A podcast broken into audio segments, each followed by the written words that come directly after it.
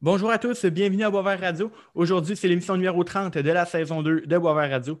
On est présentement dans une période plutôt calme dans le football alors que les signatures sont en cours dans la NFL et que les camps d'entraînement euh, sont sur le point de débuter dans la LCF.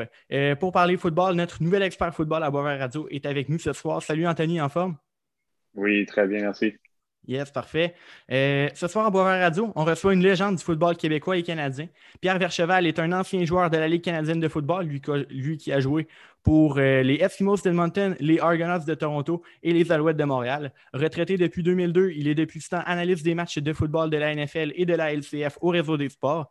Au temps de la renommée du football canadien, depuis 2007, notre invité de ce soir est euh, la référence football au Québec. Pierre Vercheval, bienvenue à Boisvert Radio. Comment vas-tu? Euh, salut Charles, salut Anthony. Écoute, ça va super bien. C'est toujours le fun de parler de football. Et comme tu l'as dit, période un petit, peu, un petit peu plus tranquille. Fait que je suis content que tu m'aies invité parce que bon, ça va me permettre de parler football et de, m'occuper un petit peu. Là. Oui, ah, c'est le fun. Euh, d'abord, euh, remontons à ta jeunesse. Parle-moi un peu de comment tu es tombé en amour avec le football et aussi comment le fait de grandir à Sainte-Foy, ville que moi et Anthony, on connaît bien pour y habiter, a influencé ton cheminement, ton cheminement dans le fond, vers où tu t'es rendu, c'est-à-dire la Ligue canadienne de football? Oui, c'est quand même particulier parce que moi, toute mon aventure de football, elle a commencé en secondaire 5 au petit séminaire de Québec. J'ai demandé à mes parents, moi j'étais au collège des Jésuites à l'époque, qui maintenant s'appelle le collège Saint-Charles-Garnier. Et euh, je, regardais le football à la télévision, ça avait l'air le fun, les uniformes, le côté robustesse, les plaqués, tout ça, les blocs. Euh, c'est quelque chose qui m'attirait. Il n'y avait pas de football à, Saint-Charles-Garnier. Euh, donc, j'ai demandé à mes parents si je pouvais transférer d'école. Pas de problème. Je m'en vais au séminaire, je fais mes tests d'admission, tout ça, puis je vais faire mon secondaire 5 là. c'est là que la, c'est là que l'aventure football a commencé. Et, ce qui est fou dans tout ça, c'est que bon, j'ai quoi? quand je mets toute ma, carrière amateur, professionnelle ensemble, tu sais, c'est plus d'une vingtaine d'années. Tout a commencé à Québec, mais à Québec, il y a juste eu une année. C'était le secondaire 5. Euh, j'ai découvert ce sport-là. Mon entraîneur, Jean Denis, euh, notre prof d'éducation physique, à l'époque, il avait le don de nous faire aimer ça, même s'il nous faisait courir beaucoup, même s'il faisait travailler comme des malades, mais il le faisait d'une façon qu'on avait du plaisir. Et j'ai tellement aimé ça que j'ai dit, ben là, il faut que j'essaie d'aller plus loin dans mon cheminement. Puis là, c'est là que je suis à partir de là. Il fallait quitter Québec à l'époque. Il n'y avait pas de cégep avec du football 3. Il n'y avait pas de, rouge et or à l'époque. Donc, un petit gars de Québec, on monte dans le début des années 80, s'il voulait quitter, s'il voulait continuer à jouer au football, ben, il n'y avait pas le choix, il fallait quitter. Et à l'époque, la grosse machine de football collégial 3A francophone, c'était les Diablos de Trois-Quarts. Intéressant, intéressant. Euh, à l'université, dans le fond, toi, tu as décidé d'aller à l'Université Western en Ontario. Euh, est-ce que tu as des souvenirs en particulier que tu gardes de là, euh, des, des, faits marquants qui te sautent un petit peu plus aux yeux? c'est certain que c'est ce qui est spécial. Puis pourquoi Western rapidement? C'est qu'avec les Diablos de Trois-Rivières, une année, on était champion du Québec. Puis à l'époque, il y avait ce qu'il appelait un championnat canadien. Donc, on est allé à mm-hmm. Toronto, jouer contre Sheridan College, euh, qui était un, espèce de. c'est pas une université, c'est comme, comme une version cégep ontarienne, si on peut le dire. Et mm-hmm. c'était dans la même semaine que la Coupe Vanier. Et on avait été voir le match de la Coupe Vanier, puis c'était deux équipes qui s'affrontaient. C'était UBC de Vancouver et une certaine équipe qui s'appelait Western. C'était la première fois que j'ai vu Western. Et notre entraîneur à l'époque, un de nos entraîneurs aux ados, a dit Hey, Western, quel beau programme de football. Tu sais, c'est le fun. Donc, ça pour dire rapidement que euh, à l'époque, quand tu sortais du cégep au Québec, euh, tu avais, Bishop, tu avais Concordia, tu avais McGill. Et le réflexe que j'ai eu, c'est que tant qu'à aller dans une université qu'on peut qualifier anglophone, mais je me suis dit aussi bien aller dans une université anglophone, mais en Ontario m'immerger mm-hmm. dans l'anglais parce que je voulais apprendre l'anglais, je ne parlais pas anglais. Puis quand j'avais été visiter les universités québécoises, oui, c'était des universités guillemets anglophones, mais tu pouvais facilement mm-hmm. parler français. Et moi, je me dis, ben non, là, si je veux appeler l'anglais, il va falloir que j'aille dans le fin fond de l'Ontario. J'allais à Western, donc. Et Western, écoute, ça a été spectaculaire parce que, premièrement, trois gars du cégep de Trois-Rivières sont allés là. C'était la première fois qu'ils voyaient des joueurs du cégep à l'époque. Ils ne savaient pas c'était quoi le cégep. Ils ne recrutaient pas dans le cégep. On était des extraterrestres. Western, avait, Western avait la réputation que c'était tellement fort comme programme que souvent, ta première année, peut-être même ta deuxième année, tu jouais sur le banc, tu ne jouais pas. Mhm. les trois gars de cégep, on arrive la première année, paf, on est partant, on joue. Il, écoute, il, dit, là, tu sais que vous venez, vous autres, là, Alors, c'était le début de l'aventure et tout ça parce, parce qu'on avait vu Western à la Coupe Vanier quelques années auparavant. Puis un de mes grands amis, Michel Leroy, avait décidé d'y aller. Il m'a dit Hey Pierre, moi, je vais avoir Western, viens-toi avec moi, tout ça. Puis j'allais faire ma visite. Puis ça a commencé comme ça. Mais tu sais, Western, c'était un beau passage. J'ai appris l'anglais, j'ai gradué, j'ai eu mon diplôme. J'ai rencontré mon épouse à Western. Euh, alors, tu sais, il y a beaucoup de belles choses qui sont arrivées à cause de cette décision-là, de vouloir continuer à jouer au football. Fait que beaucoup de beaux souvenirs. Ah bon, c'est intéressant. Euh, là, dans le fond, tu sais, chaque athlète dans, autant, euh, autant au football qu'au hockey, euh, peu importe le sport, on garde tout le temps un souvenir particulier de son repêchage. Toi, dans le fond, tu as été repêché au deuxième tour en 1997 dans la LCF par les Eskimos d'Edmonton. Euh, peux-tu nous raconter ton repêchage à toi? Ben, c'était, particulier parce que, ben, premièrement, moi, je me souviens où, j'étais. J'étais dans un pub qui s'appelait le Lions Pub à Lennoxville. C'est sur le campus de l'Université de Bishop. J'avais des bons amis qui jouaient à Bishop on avait décidé, j'avais été décidé d'aller voir le repêchage avec eux autres. Et d'ailleurs, c'est un joueur de Bishop qui avait été choisi par les Alouettes en première ronde. J'avais même les chums qui me taquinaient. Ils me regardaient, bon, mais tu ne seras pas le premier francophone sorti cette année-là. Finalement, Edmonton m'a pris en deuxième ronde. J'étais bien content parce qu'il y a une grosse tradition de football d'excellence à Edmonton. Mais tout ça pour dire, je ne savais pas trop à quoi m'attendre parce que ma dernière année d'université, je me suis déchiré un ligament dans le genou gauche lors du Atlantic Bowl, la, demi-finale canadienne. On est allé battre l'Université Acadia. Mhm. On joue à la Coupe Vanier contre l'Université UBC. J'ai réussi à jouer quand même avec, euh, écoute, euh, une orthèse, euh, du tape, des antidouleurs. Finalement, malheureusement, on perd ce match-là, la défaite la plus crève-cœur dans ma carrière de football. Là, on a, écoute, j'ai quasiment le goût de broyer juste d'en parler. Là. Mais ça pour dire qu'après ça, j'ai été opéré au genou. Donc, ce que ça a fait, c'est que mon processus de repêchage était vraiment pas bon. Je n'ai pas mm-hmm. pu m'entraîner, je n'ai pas pu faire des tests, je n'ai pas pu démontrer ce que j'étais capable de faire. Donc, mm-hmm. Edmonton, malgré tout ça, m'a fait confiance parce que le recruteur d'Edmonton venait souvent nous voir à Western, donc il m'avait déjà vu. Alors, euh, j'étais content parce que, euh, tu sais, quand tu veux te faire repêcher, tu veux montrer ton talent, tu veux faire tes tests physiques, tu veux montrer que tu es fort, que tu es vite, que tu es rapide, tu, tu, veux faire tes entrevues. Donc, je n'ai pas été en mesure de faire toutes ces affaires-là. Alors, j'étais un petit peu inquiet. Je ne savais pas ce qui allait se passer. Finalement, ça s'est bien, bien passé. Good. Hein? Mais tu n'étais pas sûr d'aller à Edmonton parce qu'en 1988, tu as eu la chance de faire un camp euh, de la NFL avec les Patriots de la Nouvelle-Angleterre. Euh, donc, de côtoyer là, des, joueurs de la NFL le temps de, quelques jours, quelques semaines. Euh, tu as d'ailleurs été le premier Québécois à réussir cet exploit-là. ça a dû être toute une expérience. Hein. Ça, c'est actuellement incroyable. Puis c'est drôle parce que c'est une des rares fois qu'en bout de ligne, quand tu ne fais pas le club, ben, ils viennent cogner à ta porte puis ils disent Prends ton livre de jeu, puis va voir le directeur général. Puis euh, le directeur général t'annonce que bon, tu es retranché. Fait qu'en soi, ce n'est pas une super nouvelle, ce n'est pas une grande journée dans ta vie. Mm-hmm. Mais c'est drôle parce que le, ce camp d'entraînement-là, finalement, à quelque part, tu te fais dire que tu n'es pas assez bon pour faire l'équipe.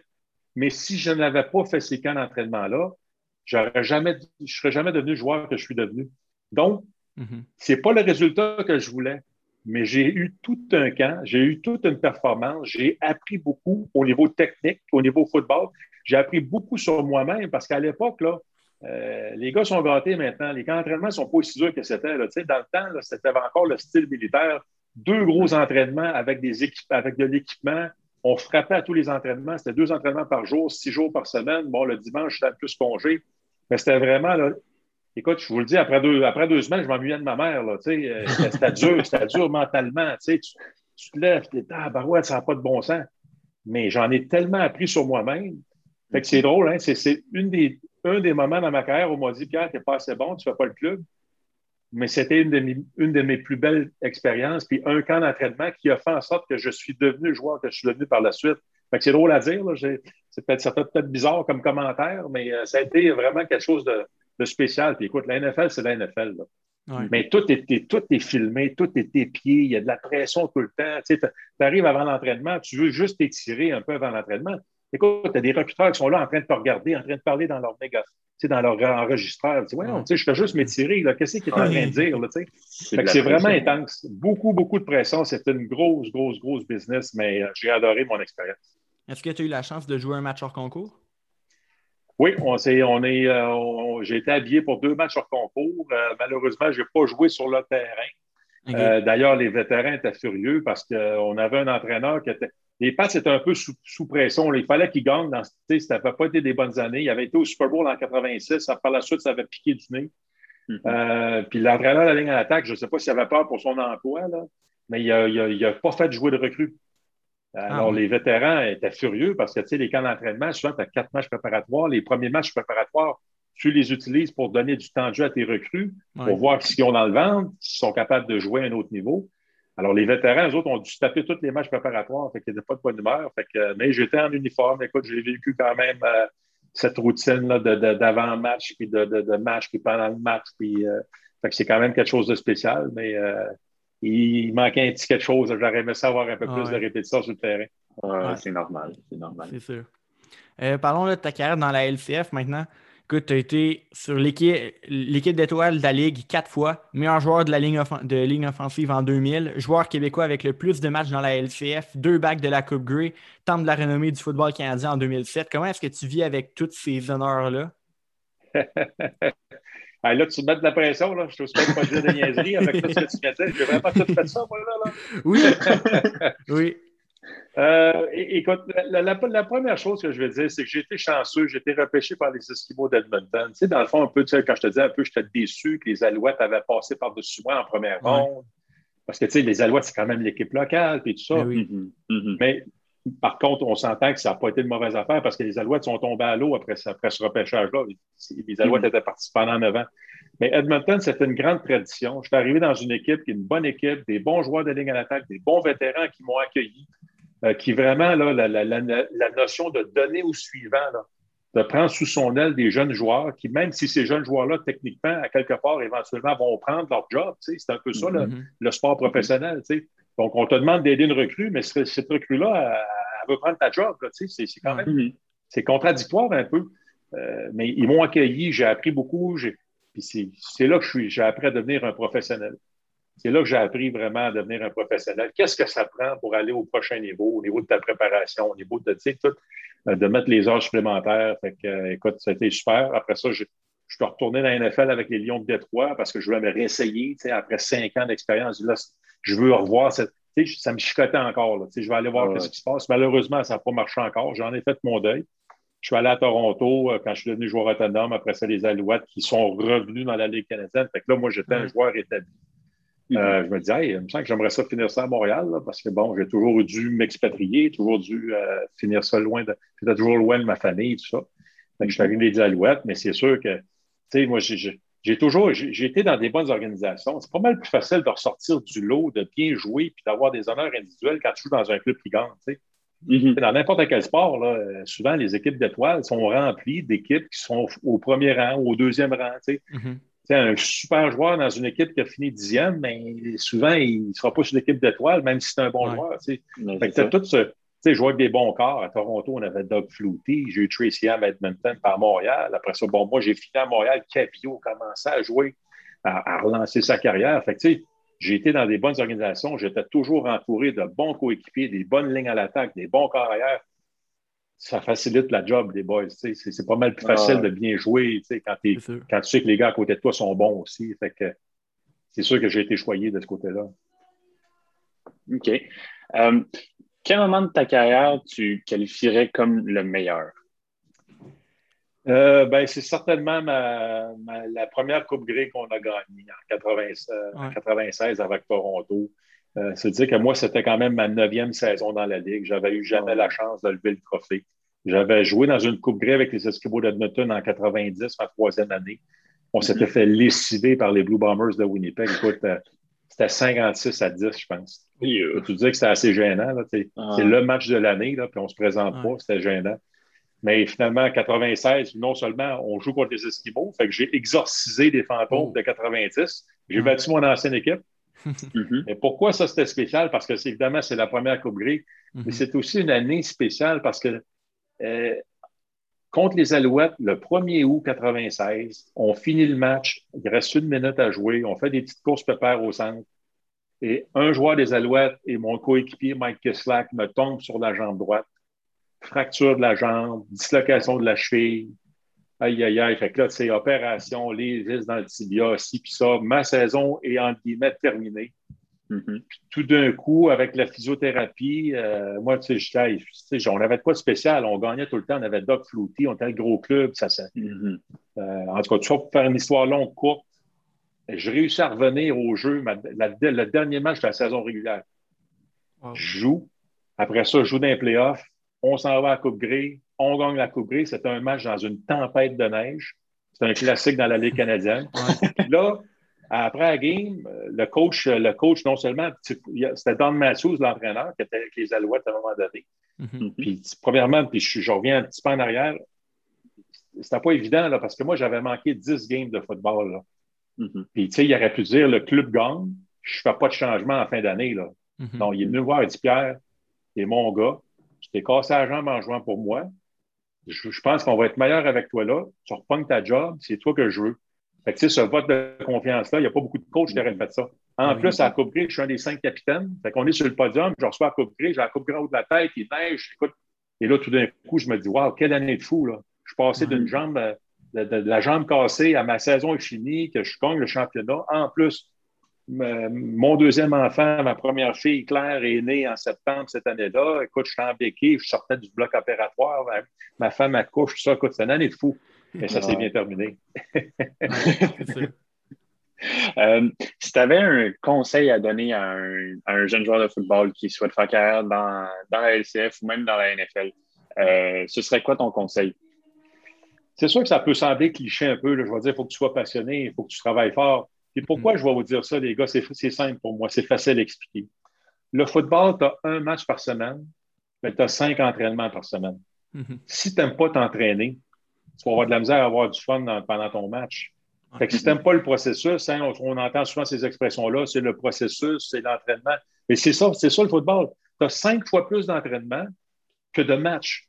Alors, si mm-hmm. tu n'aimes pas t'entraîner, si tu n'aimes pas mettre les, efforts dans les entraînements, tu ne pourras jamais performer et avoir du plaisir la journée du match. Fait que, tu sais, c'est ça, là, le football. Fait qu'il faut que tu sois passionné. Il faut que tu aimes ça. Euh, il faut que tu ailles aller dans le gymnase. Euh, il faut que tu ailles faire des entraînements. Il faut que. C'est tout ça, là. Fait que euh, moi, c'est. Puis moi, ça a toujours été un peu ce qui m'a allumé. J'avais le feu sacré. J'étais toujours un des plus petits sur la ligne à l'attaque, mais je me dis, il n'y a pas un maudit qui va travailler plus fort que moi. Moi, c'est ma marque de commerce. Je travaillais fort. J'étais un bon étudiant. J'étudiais mon livre de jeu. Je connaissais mon jeu. Je ne faisais pas d'erreur mentale. Je ne voulais surtout pas donner d'excuses à mes entraîneurs pour qu'ils disent Ah, bon, c'est bien, il est trop petit, euh, ici, et ça. Non, non, regarde. Mais en bout de ligne, il faut que tu aimes ça.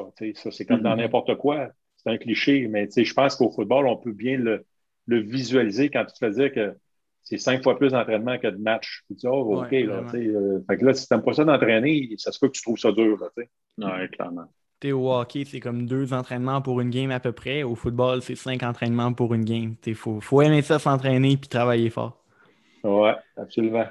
Euh, je t'avais averti par courriel une. Euh, je t'avais demandé, dans le fond, de, nous préparer une anecdote sur, dans le fond, sur ta carrière. idéalement, là, plutôt comique, drôle, histoire de faire sourire nos auditeurs.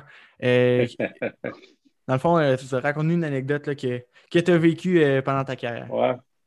Ben, écoute, il y, en a, y en a plusieurs. C'est sûr que, tu sais, bon, euh, en bout de ligne, tu sais, la ligne à l'attaque, on est souvent le groupe le plus soudé hein, au football. Mm-hmm. là, mm-hmm. Et d'ailleurs, j'ai toujours dit, moi, qu'une équipe de football, si dans ton équipe de football, ta ligne en attaque, ta ligne en attaque n'est pas unie, n'est pas soudée, tu es dans le trouble. Ton équipe est dans le trouble. C'est vraiment un, un, rouage important d'une équipe de football. Et c'est le groupe qui est toujours le plus uni. Donc, on fait tout ensemble. On est comme une meute, nous autres. Là, un troupeau, un troupeau, là, let's go. Une parade d'éléphants. Quand on... Fait que, tu sais, ça pour dire que on a souvent, ce qui était drôle, c'était de toujours voir quand on allait sur la route et qu'on décidait de débarquer au restaurant, puis qu'évidemment, on avait toujours tendance à trouver des buffets. C'était toujours de voir le visage des gens quand ils nous voyaient rentrer au resto. Hein. Je peux te dire qu'ils savaient, Probablement, le, le, propriétaire, lui, il avait la face longue, il n'aimait pas ça. les, autres, les, autres, qui nous voyaient, ils riaient, ils disaient oh, bon, on sait exactement ce que ces gars-là viennent faire ici. Ils, viennent dévaliser, le buffet.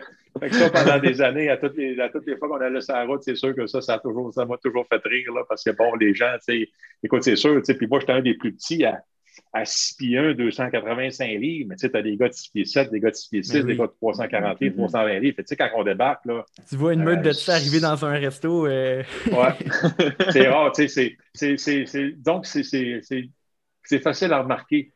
Euh, tu sais, des fois, le pilote avait le.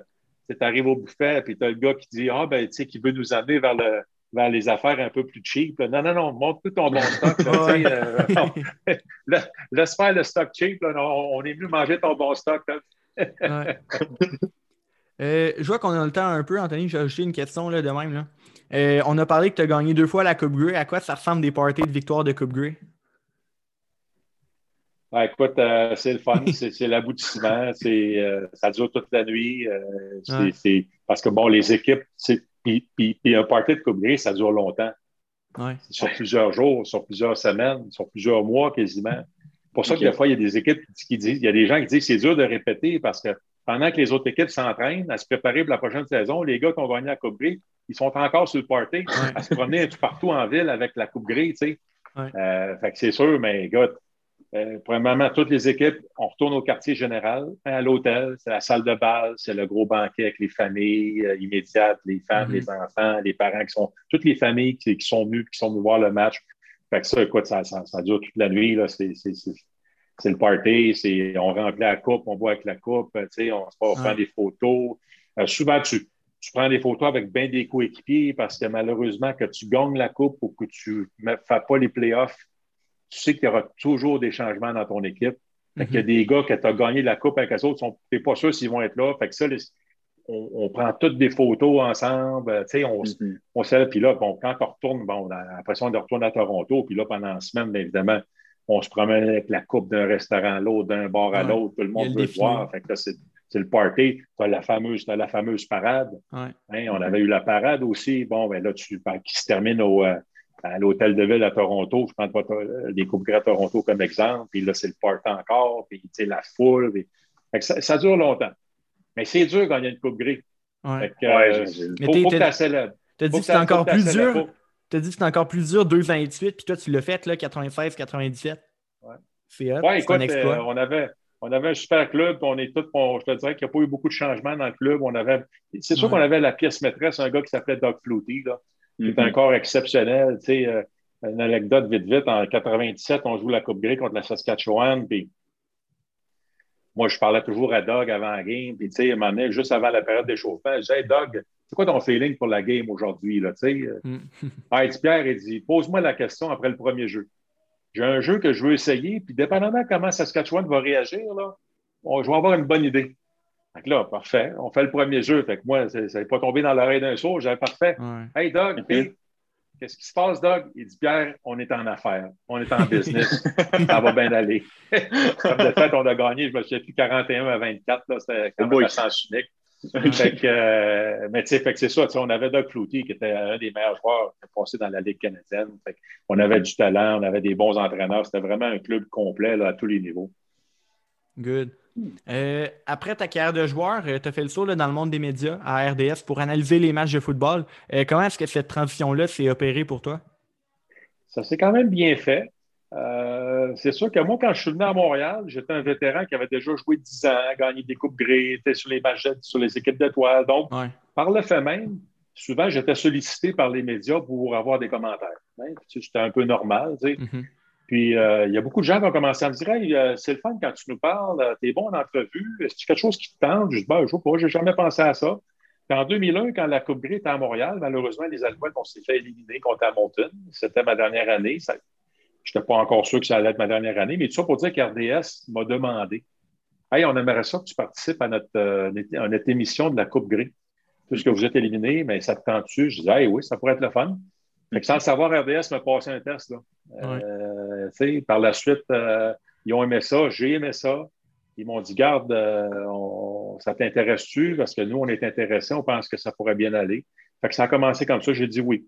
Il me restait une année de contrat.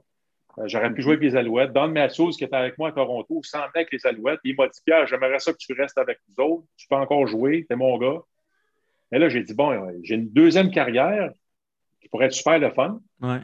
Versus un an de football de plus. J'avais joué 14 ans, j'avais pas mal fait le tour du terrain, du jardin. J'ai dit non, let's go. Je prends ma retraite, je m'en vais RDS, puis écoute, 20 euh, ans plus tard, j'étais encore là. Fait que c'était toute une décision. Mais c'était pas une décision qui était difficile, c'était quand même mm-hmm. assez facile à prendre comme décision.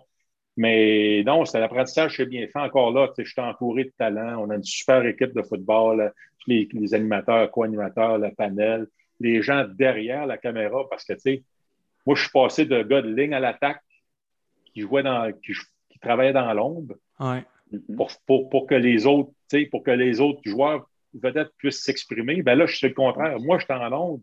Il y a un paquet de gens qui font un travail incroyable. On a une super équipe qui me permettent de, moi, bien paraître dans l'ombre. c'est un peu les rôles inversés.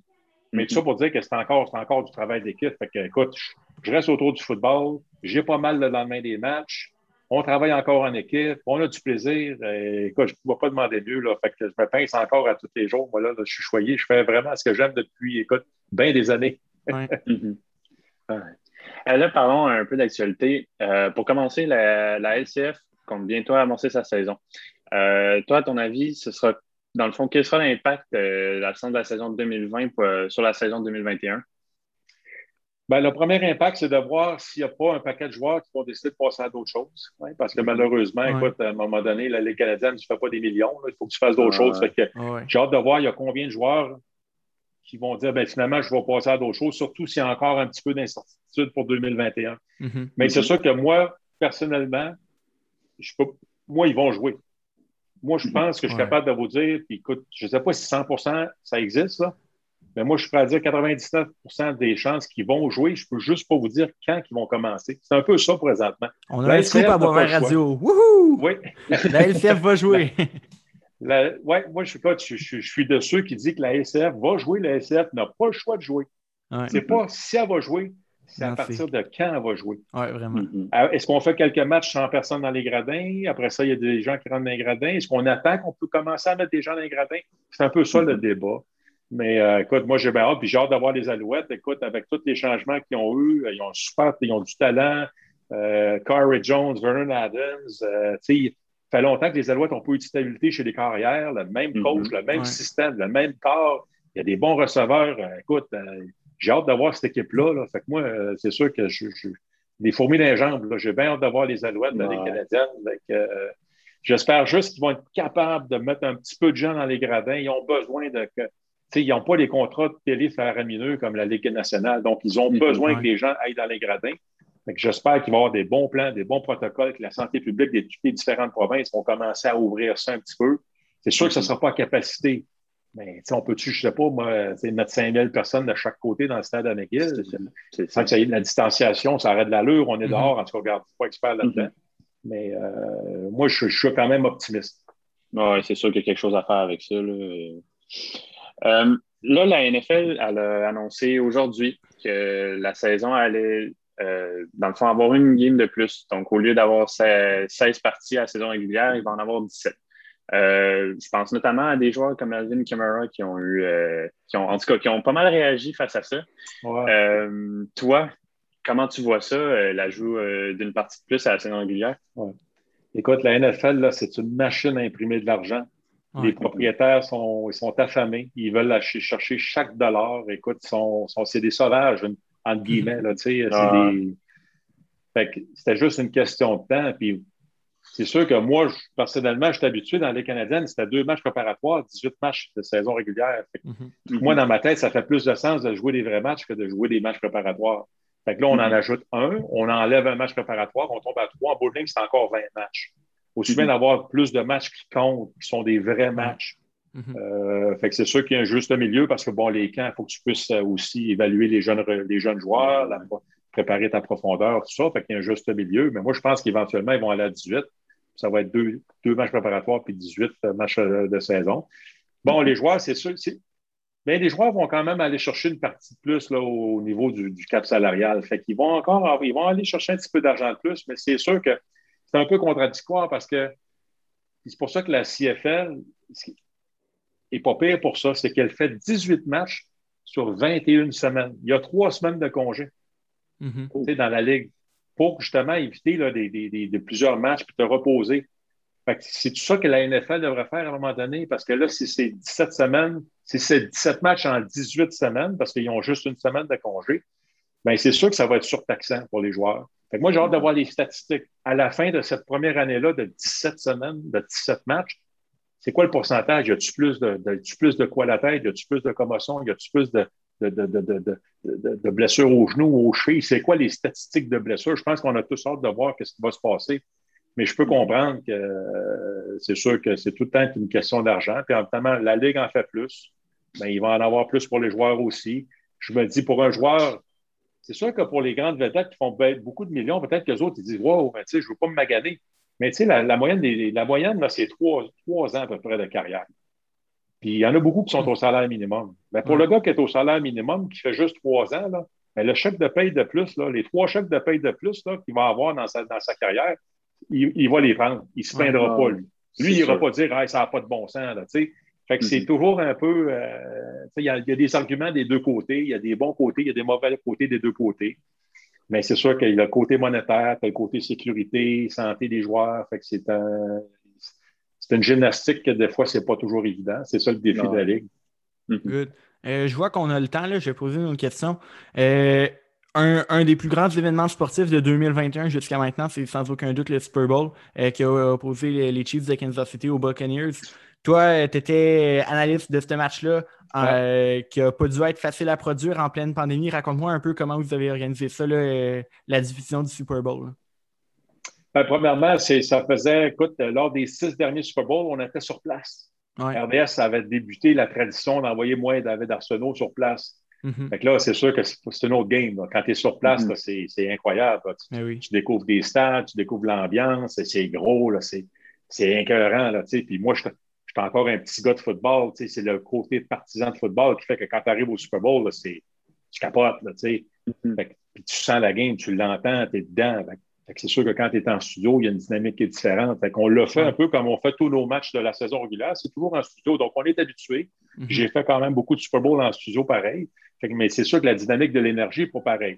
Mais en même temps, écoute, euh, on est habitué. C'est sûr que tu ne peux pas toujours tout voir parce que tu es à la merci des prises de caméra que tu vois. Parce que moi, au Super Bowl, quand je décris le Super Bowl, j'ai les mêmes, j'ai les mêmes euh, images que vous dans votre salon. Là.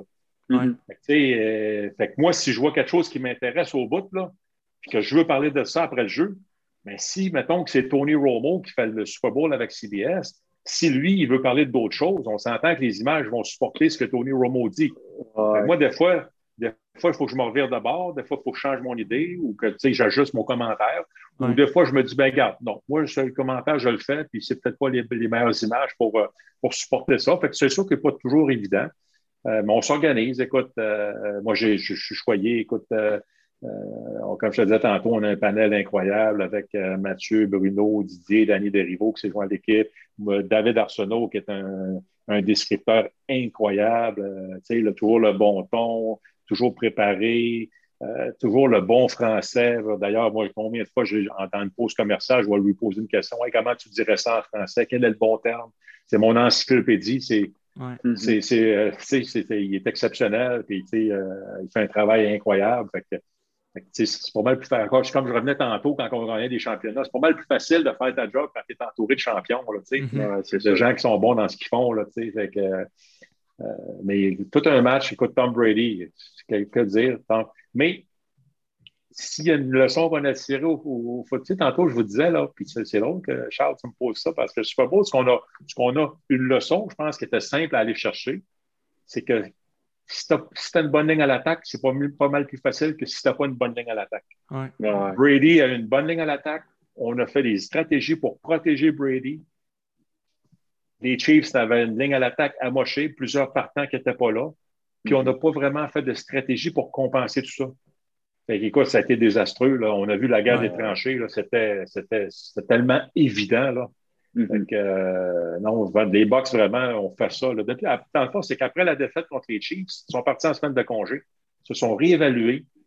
Ils ont vu c'était quoi leur faiblesse, leur carence. à partir de là, ils ont pu perdu un match de football. C'était assez spectaculaire. Dans une année de pandémie, pas de camp d'entraînement, pas de match préparatoire. avec un paquet de nouveaux joueurs, d'aller gagner le Super Bowl, c'est encore une fois du grand Brady. Oui, tout à fait. Euh, en terminant, là, on n'a pas beaucoup de temps, là, sans justification, sans, euh, sans argumentation. Si tu avais à prédire l'équipe gagnante du Super Bowl 2022, ça serait laquelle? Euh, écoute, je vais prendre encore les Bucks. Pourquoi pas un autre affrontement Buccaneers-Chiefs? Ça serait bon. Ça serait un bon show. Et puis, boss, écoute, tout le monde veut rester. Euh, Brady a restructuré son contrat. Euh, tous les joueurs veulent revenir. Écoute, je pense que j'ai vu une statistique. Peut-être je me trompe, mais il y avait 21 des 22 partants du Super Bowl qui sont de retour avec les Bucks. Mm-hmm. Ils ont réussi à garder plusieurs joueurs vedettes qui devenaient joueurs autonomes, mais les gars veulent, veulent rester, veulent gagner. Quand ils prennent goût, là, une fois que tu gagnes le Super Bowl, on va dire de quoi? C'est tout un feeling, puis euh, ah c'est quelque chose que tu espères répéter. Oui, vraiment. C'est certain. Euh, Pierre Vercheval, merci beaucoup d'avoir accepté mon invitation et d'être venu à Boisvert Radio. Hey, super. Félicitations pour, euh, pour, ton émission, pour ton projet. Charles, Anthony, c'était un plaisir. Puis, écoute, on va souhaiter. On va souhaiter toute une saison de football. On va souhaiter du bon football de la Ligue canadienne. Après ça, une autre belle saison de la Ligue nationale de football. Puis que, tout, que tout retombe en place. Là, parce que si le football de la Ligue canadienne repart, qu'est-ce que ça veut dire? Ça veut dire que le football du Rouge va repartir. le football du Rouge repart, le football du cégep va repartir. Le cégep repart, les, les, écoles secondaires. Fait que moi, c'est pour, ça, pour ça que je veux que la Ligue canadienne parte. Parce que c'est en haut de la pyramide. La Ligue canadienne donne l'exemple, elle recommence à jouer au football. Ça va être plus simple pour les universités de commencer à jouer, les cégeps, les écoles secondaires. Fait que let's go, on pousse dans la bonne direction. ouais, tout le monde va suivre. Dans le fond, c'est ce que je te souhaite. C'est dans le fond le, le, meilleur pour, euh, dans le fond, l'été, pour le, plus de football euh, possible pour le temps qui va arriver.